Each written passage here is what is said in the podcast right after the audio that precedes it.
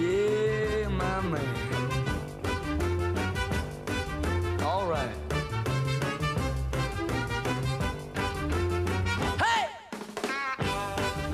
Y así de esta manera, porque hoy es martes, ¿eh? martes eh, primero de diciembre, martes verde, continuamos con esa temática, martes verde, y con este ritmo los saludamos a nuestro amigo Ale Di Donato. ¿Cómo andas, Ale? Todo bien, ¿vos, Pelú? Bien, muy bien. ¿Ya sacaste el arbolito de Navidad para pegarle ahí eh, un poco de limpieza y sacarle la tierra o no? No, vos sabés que en primer lugar creo que no tengo. Eh, y segundo, creo que me, me habían eh, regalado uno muy muy pequeño, digamos, mis padres, no sé si fue el año pasado o el anterior, como para poner eh, cual, cual si fuese un adornito en, en- en un estante, ¿viste? Pero no no tengo para, para armar un, un, un arbolito así grande, qué sé yo, para, para mí solo, qué sé yo. Me, parece que no, eh, no tiene mucho mucho sentido. Tampoco es que sea de, darle mucha mucha importancia a la a todo lo que es la, la simbología navideña, ¿no? Hasta la, hasta la reunión, digamos, pasarla bien, quizás algún intercambio de regalitos, todo bien, pero lo, lo otro, qué sé yo, me parece ya medio eh, superfluo, si se quiere. Perdón por esta introducción tan larga, ¿no? Pero eh, ameritaba, me parece. Sí, ameritaba eh, y, y me quedaba pensando porque yo también tengo un arbolito muy pequeño de Navidad, muy pequeño, este que ya viene armado. Lo único que tengo que hacer es desplegarle las hojas y también fue regalo de mi madre que no podía concebir que yo este, no tuviera arbolito de Navidad, así que un día se apareció, básicamente cuando vivía en el monoambiente, se apareció con su arbolito eh, de, Navidad. Eh, pero bueno, em, no vamos a hablar de eso. Hoy tenemos un triplete, ¿puede ser? Hoy tenemos un triplete y, y no, no es cualquier eh, triplete, digamos, porque vamos a estar hablando de, de cine. eh, y por ahí tenemos una columna que a mí particularmente me entusiasma porque es como que se fue armando sola, ¿no? El, el, el concepto, el concepto apareció solo. Yo primero tenía eh, ganas de, de ver algunas pelis acá de, de Argentina, tenía ya algunas... eh, eh, en- en- anotadas en vista para ver, valga la redundancia, y cuestión que, que, bueno, como hago siempre, busco quién es el director o, o- o la directora y trato de investigar un poco acerca de la, de la producción. Y resulta que después de, de- de verlas me encontré con que estas películas tenían algo en común, tienen Sí. algo en común, mejor dicho, que es que todas son óperas primas. Y ahí el, el concepto cerró solo porque en, en, en las últimas semanas veníamos hablando de cosas súper copadas, pero ya eh, establecidas, por decirlo de, de alguna manera, ¿no? Y, y hacer una columna sobre tres debuts cinematográficos, o, o cuatro en realidad, porque hay una película que, que está dirigida por dos personas, eh, me pareció necesario como para aportar un toque de, de frescura o de, de novedad, si se quiere. Sí, ¿Qué ópera, ojo? ópera prima, digo, como para, para dejar en claro, es eh, la primera obra de- de un cineasta o una cineasta. Sí, sí, son las primeras, eh, son los primeros largo, los debuts eh, como directores de largometraje, ¿no? Porque Ujú. la mayoría de los casos ya ya presentan, digamos, algunas eh, algunos cortometrajes que vendría a ser como eh, el paso previo, si se quiere, a lanzarse a hacer una, una película de, de, de larga duración. Pero además de, de este criterio, digamos, yo lo, lo que quería eh, destacar, eh, o lo que destaco siempre, digamos, eh, lo que siempre pongo en, en- en orden de, de prioridad, es que ante todo el contenido tiene que ser bueno, ¿no? Y en estas tres películas eh, que traje para recomendar, eh, son tres películas muy buenas. Si les parece, ya arranco con la primera, que es eh, Caballo de Mar, una película dirigida por eh, Ignacio Busquier, que se estrenó este año, eh, y hasta hace poquito estaba en la plataforma del Cinear, pero el, el otro día la busqué y no estaba, no sé qué pasó, igualmente la googlean y, y aparece en otros sitios para, para ver online, para ver gratis, así que eso no es un problema. Y ya es como punto de partida, más allá del, del contenido de la película en sí, me parece que tiene un gran punto a favor, que es que se trata de... eh, es la última aparición cinematográfica de, de Pablo Cedrón, uno Sí. de nuestros eh, grandes actores que murió hace ya tres años. Y, y bueno, resulta que Celdoni interpreta justamente un marinero, un hombre que trabaja eh, arriba de un barco, en un barco que llega a un puerto del sur de la provincia de Buenos Aires, eh, una zona de playas con muy pocos habitantes y qué sé yo, con tanta mala suerte de que se va a un barcito, tiene una noche libre, ¿no? Se va un barcito a tomar un vaso de vino y conoce y entabla contacto con quien no, con quien no debería hacerlo. Y, y bueno, cuestión que de un día para el otro, eh, no solo pierde el barco en el cual tenía que seguir su viaje, Sí. sino que también se ve involucrado en un robo que no cometió. Eh, tiene que buscar a una persona que se borró del mapa, que es justamente este contacto que, que, que, estable- que- que conoció de manera accidental y quien termina siendo el, el- el ladrón. Eh, se ve todo el tiempo perseguido por un policía bastante particular, eh, conoce una chica como si fuese poco con todo lo que eso implica en términos emocionales para, para este hombre.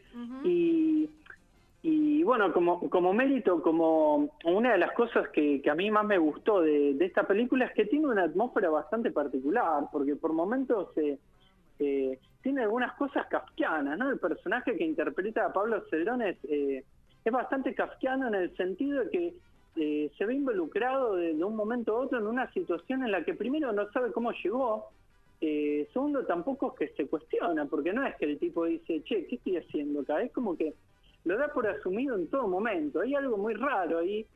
Y, también hay un correlato en cuanto a la, narración cinematográfica, porque por momentos parece una película de, de cine negro, filmada a, a color, en espacios abiertos, en un ambiente de, de playa y de mar, pero con un peso muy fuerte por parte del paisaje eh, y de los pocos habitantes que, forman parte de él. No, es un espacio hospitalario, este lugar en el cual él, cae. Esta es una, es una de esas obras en las que los escenarios son también un personaje, eh, y en este caso uno de los más, eh, uno de los personajes más importantes. Yo creo que es un, por tratar de esbozar una definición de, de esta película, es un policial negro con tintes kafkianos, como decía, aunque al final hay una especie de resolución, hay una hay, algu- hay algunas cosas que quedan abiertas a, a interpretación de cada uno de, de nosotros, pero hay una resolución general eh, a esta historia que, que obviamente no, no vamos a decir.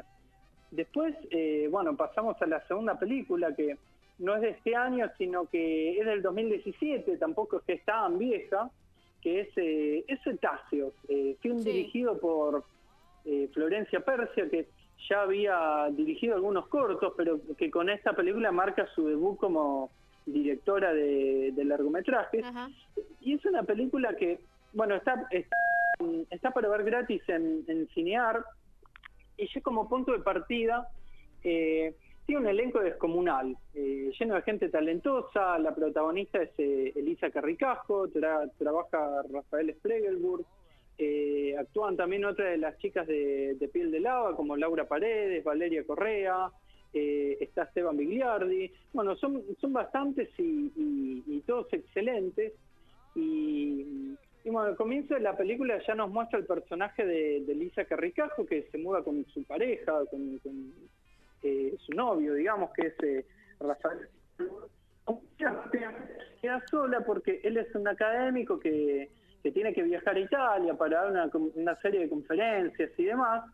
Y, y uno de los grandes aciertos de esta película me parece que está en el hecho de que el conflicto es más bien interno, es algo que, que atraviesa al, al personaje de, de, de Lisa y que, y que ella logra transmitir a la, a la perfección, porque de, de repente hay algo que no, que no cierra, de entrada te diría que ya hay algo que no, que no cierra. En, nada de lo que estamos viendo en, esa, en esa relación, en esa mudanza, en, en esa vida que, lleva esta mujer de, treinta y pico, hay, hay, hay algo que cierra. Y, y de un día para el otro se encuentra sola en un lugar nuevo, eh, conoce una vecina, de repente sale, eh, conoce unos extranjeros, comienza a hacer tai chi. Pero es como que, que- todos esos cambios todavía chocan con algo que se resiste a ceder, ¿no? Como que, que se resiste a quedar en el, en el pasado y de repente esta mujer se ve envuelta en, en- en una espiral de mentiras, le cuesta asumir lo, lo, que, le, lo que le está pasando hasta que al final, bueno, hay algo que ya, que ya no se puede tener, es como incontenible. Yo Hay- hay pensaba una- justo hay en, una- el, eh, en el, perdona, Sí. eh, en el título de esta película que mm, en la película, digamos, eh, se hace referencia a hace referencia este título a uno de los personajes que es un realizador audiovisual que eh, que hace documentales sobre las ballenas y habla de los cantos de las ballenas y demás. Y yo creo que en el caso de esta mujer hay como un grito contenido dentro de ella, ¿no? Que, Claro. eh, un grito que, que exige por, por salir y que exige también ser interpretado, porque se presenta a través de, un lenguaje quizás desconocido hasta, hasta el momento para ella. Eh, ¿sabe- se, em, a propósito de esto, Ale, que decís, ¿no? De, de- este transcurrir de los hechos, eh, se nota, ¿no? En, en- en- el relato, en las imágenes, como una, una especie de, resistencia y de tensión entre eh, situaciones que se le van planteando a, a- a- a ella, a la personaje principal, eh, pero a la vez se, se- se va como dejando eh, fluir, ¿no? Dejándose llevar por ese fluir de los acontecimientos. Eh, y también eh, pensar cómo entra en conflicto las vivencias que ella va teniendo respecto a las vivencias que va teniendo su, su pareja que está en otro lugar con el cual se comunica con videollamada. Sí, la pareja está completamente en otra, o sea, está completamente, no solo está completamente en otra, sino que está eh, completamente ciego en el sentido de que no, no, puede ver lo que está pasando en esa relación, ¿no? Porque el tipo evidentemente está eh, atravesando un gran momento en lo, en lo profesional, está contento con, con esa mudanza que, que- que emprendió con, eh, con su pareja, está, bueno, va a dar esta serie de, de conferencias a, a Italia, estando ya le dicen que eh, lo invitan a dar otras conferencias dentro de un mes, entonces él dice, che, ¿por qué la próxima eh, no te venís conmigo? Si pasemos Claro. por Italia, ella como, bueno, sí, cuando... eh, cuando, vení, cuando venís acá lo hablamos y, y resulta que al día la, la- la llama y le dice, tengo una sorpresa, eh, ya tengo los pasajes, ayer llegué al hotel, qué sé yo, los compré. Y ella en realidad eh, se excusa en esta cuestión de, todavía no lo hablamos, pero en realidad la cuestión de trasfondo es que no tiene ganas de... Sí, sí. eh, Sí, de ir por de el ir camino de él, ¿no? Y él, él lo que no puede es eh, notar lo que está pasando a, a esta chica, que en definitiva, eh, como te decía, me- yo rescataba la, la- la labor actoral porque justamente es una, una, una transformación, algo que le pasa a ella muy en lo profundo, que no puede eh, expresar y que muy casi nadie de, su entorno se da se da cuenta, ¿no? Eh, eh, el novio, yo eh, resaltaba esta cuestión del novio porque digo, bueno, se supone que es alguien que, que quizás la conoce un poco más en profundidad y debería eh, observar o Sí. intuir un poco lo, lo que le pasa, pero ni siquiera él puede, ¿viste? Eh, eh, sí, sí, sí, sí, sí. Eh, y, y esto de, bueno, también es decir, bueno, no me, no me puedo adaptar a tus planes, ¿no? Vos que estás a la distancia, eh, no quiero dejarme llevar por, por tus planes, ¿no? También es un poco eh, hacer, hacer su propio camino o resignar el camino personal que elija. Completamente, sí, es, es algo que pasa muy, es algo muy común, ¿no? sí, sí, es sí, algo muy habitual, común en, claro. en- en la vida misma.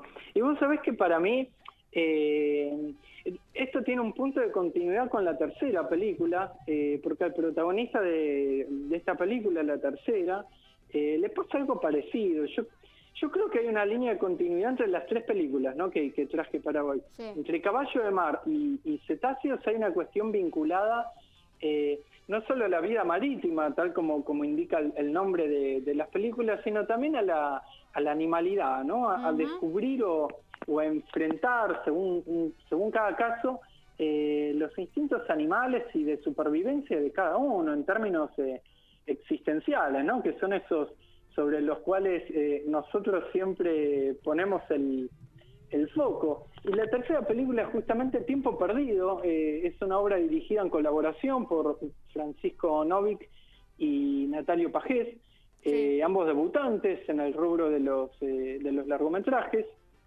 y que se estrenó la, la semana pasada en, en Cinear, ya se había visto el año pasado en el, en el Festival de Cine de Mar del Plata, pero recién ahora llega a- a- al alcance de, de- de todos nosotros y de manera gratuita.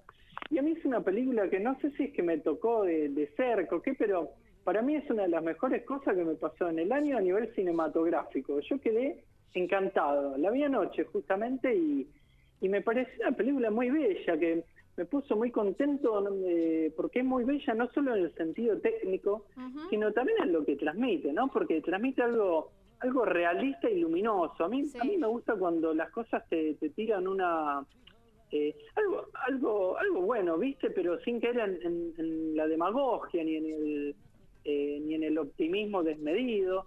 Eh, y decía que tiene una línea de continuidad con la con la anterior porque el protagonista también es un personaje de treinta y pico, en este caso eh, un hombre interpretado por, por Martín eh, Slipak, o Slipak, que se encuentra con, que quizás las cosas ya no son como él pensaba que eran, ¿no? Eh, aunque en este caso es, es un personaje mucho más negado que, el, otro, el de la otra película, mucho más duro, por decirlo de, de alguna manera, y es también un académico prestigioso, reconocido, qué sé yo, que vive en Noruega, estudió, da clases allá, eh, y vuelve a Argentina para como invitado para dar una, serie de charlas en la universidad.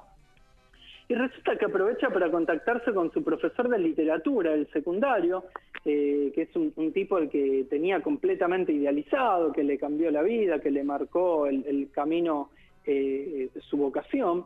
Eh, y se encuentra con, cuando, cuando se encuentra con, con este hombre, eh, se encuentra con una imagen que dista eh, completamente de, de- de esa con la cual se había quedado él. Sí. Y esto le produce una especie de, de cimbronazo, el cual eh, es acompañado eh, también por el encuentro con una compañera de- del secundario que aparentemente le gusta o, o le gustaba. Hay una historia de, amor ahí medio inconclusa.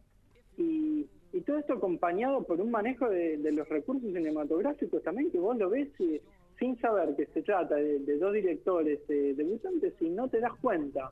Así que eh, tiene, tiene escenas muy bien logradas. Hay una, una de las escenas del final que, que es la de la cena justamente entre este personaje y, y su maestro es maravillosa porque dura, no sé, 15, 20 Sí. minutos y, y se pasa volando eh, porque nunca pierde el, el- el hilo narrativo ni se disuelve la tensión. Así que eh, es una es una película que, que habla de manera muy muy frontal sobre sobre cómo es la vida me parece no que, invita a- al, al crecimiento a, a- a- a la madurez a afrontar el, el- el paso del tiempo el cambio.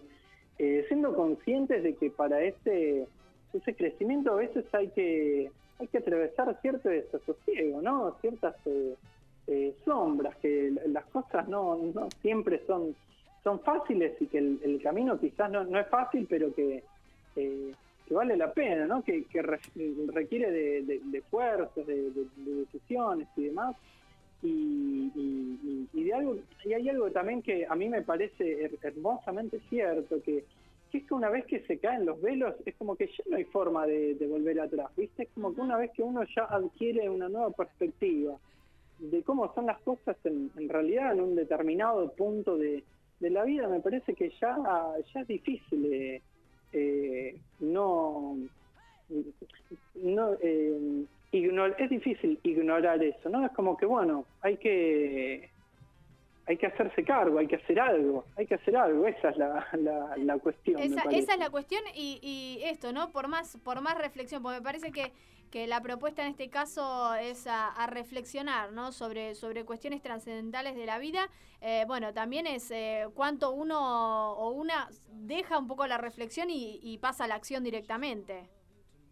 Sí, bueno, hay una... mm, Este es un tema que justamente eh, es uno de los tópicos principales en la película y en esta relación entre su maestro eh, y, y este alumno, digamos que ya es un eh, reconocido in- intelectual, por decirlo de, de, alguna manera, que, pasa sobre la, la- la cuestión o el debate acerca de hasta qué punto, digamos, es... eh, eh, es relevante o es eh, importante o trascendental, digamos, quedarse en ese mundo de, ideas o de debate académico y, demás, cuando por otro lado hay algo que está pasando y que es la, vida misma, ¿no? Y, y que requiere no, no solo de un compromiso por parte de uno hacia, eh, hacia tratar de, mejorar, digamos, el entorno en el cual uno vive, sino que también eh, hay un compromiso que quizás sea mayor, que sea el de, el de vivir uno mismo la vida y de dejarse transformar por esos acontecimientos que,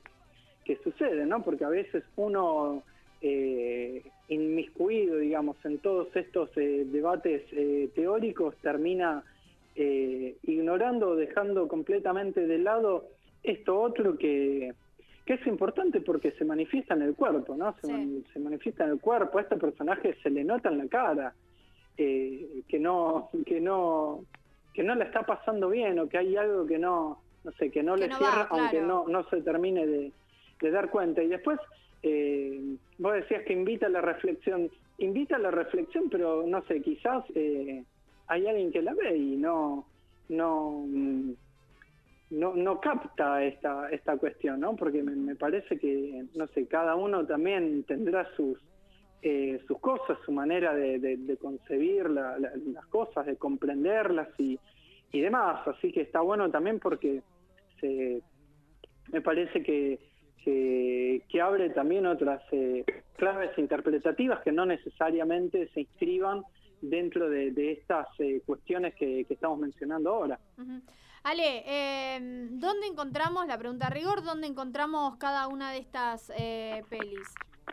Bueno, en el caso de, estas últimas dos que dije, que son Cetáceos y, Tiempo Perdido, están las dos en, Cinear para ver eh, de manera gratuita. Y la otra, como decía, que es Caballo de Mar, hasta hace poquito estaba en Cinear, ahora no sé por, por qué no está, pero, pero si la buscan ahí en, en Google van a encontrar alguna alguna que otra página para verla también en, eh, en, buena calidad y, de manera gratuita, así que son las tres películas súper eh, accesibles y recomendables también no solo por su calidad, sino para descubrir algo nuevo, ¿no? Para descubrir a, a estos eh, cineastas, digamos, que, que, están, que están dando sus primeros pasos y también para pensar un poco esta cuestión de los de las óperas primas en el cine nacional, ¿no? Porque me parece que en, los últimos años quizás hay, hay muchos directores que dirigen sus, sus primeras eh, sus primeras obras, sus primeros largometrajes, que dan sus primeros pasos, por decirlo de alguna manera, y después es como que eh, les cuesta avanzar con una construcción de, una obra propia, que me parece que no necesariamente eh, es algo que se refiera a, ellos eh, personalmente, individualmente, sino que hay algo ahí en la industria que, está pasando que, que, todavía es como que no termino de, descifrar, pero es como que hay algo que está pasando ahí, ¿no? Así que está bueno también poner la, lupa ahí y ver qué, qué pasa con, con esta cuestión de, de, las óperas primas en el cine nacional. Exactamente. Bueno, bien, eh, Ale, muchísimas gracias por las recomendaciones. Eh, yo ya te digo que me, ya elegí cuál, va, cuál voy a mirar. ¿eh? Sigo haciendo mi listita porque sigo ahí como pendiente con, las otras eh, pelis que nos recomendaste, pero me, me, parece que voy a ir por cetáceo. Voy a arrancar por ahí. Es una, cualquiera de las tres es una muy buena elección, pero eh, cetáceos me parece que quizás a diferencia de las otras dos, lo que aporta también es cierto tono eh, humorístico, ¿no? Que además de ver una, una excelente película, también garantiza pasar un, eh, un buen momento, ¿no? de, distenderse a pesar de, de, esa, de esa tensión que atraviesa esta historia, ¿no? Así que es una, es una buena lección. Ale, te mando un abrazo grande y nos estamos encontrando la semana que viene. Dale, hasta la semana que viene y besos para todos. Un abrazo. Ahí pasaba entonces Ale Di Donato haciéndonos las recomendaciones en este triplete, ¿eh? Caballo de Mar, Cetáceos y Tiempo Perdido, ¿eh? las tres eh, óperas primas eh, que nos ha traído en el día de hoy. Todo otra vez. Como la marea. Un loop radiofónico. Un loop radiofónico. Un loop radiofónico. Un loop radiofónico. No, de nuevo no. No de nuevo, decía. Por en tránsito. Y se lupea en espiral, en espiral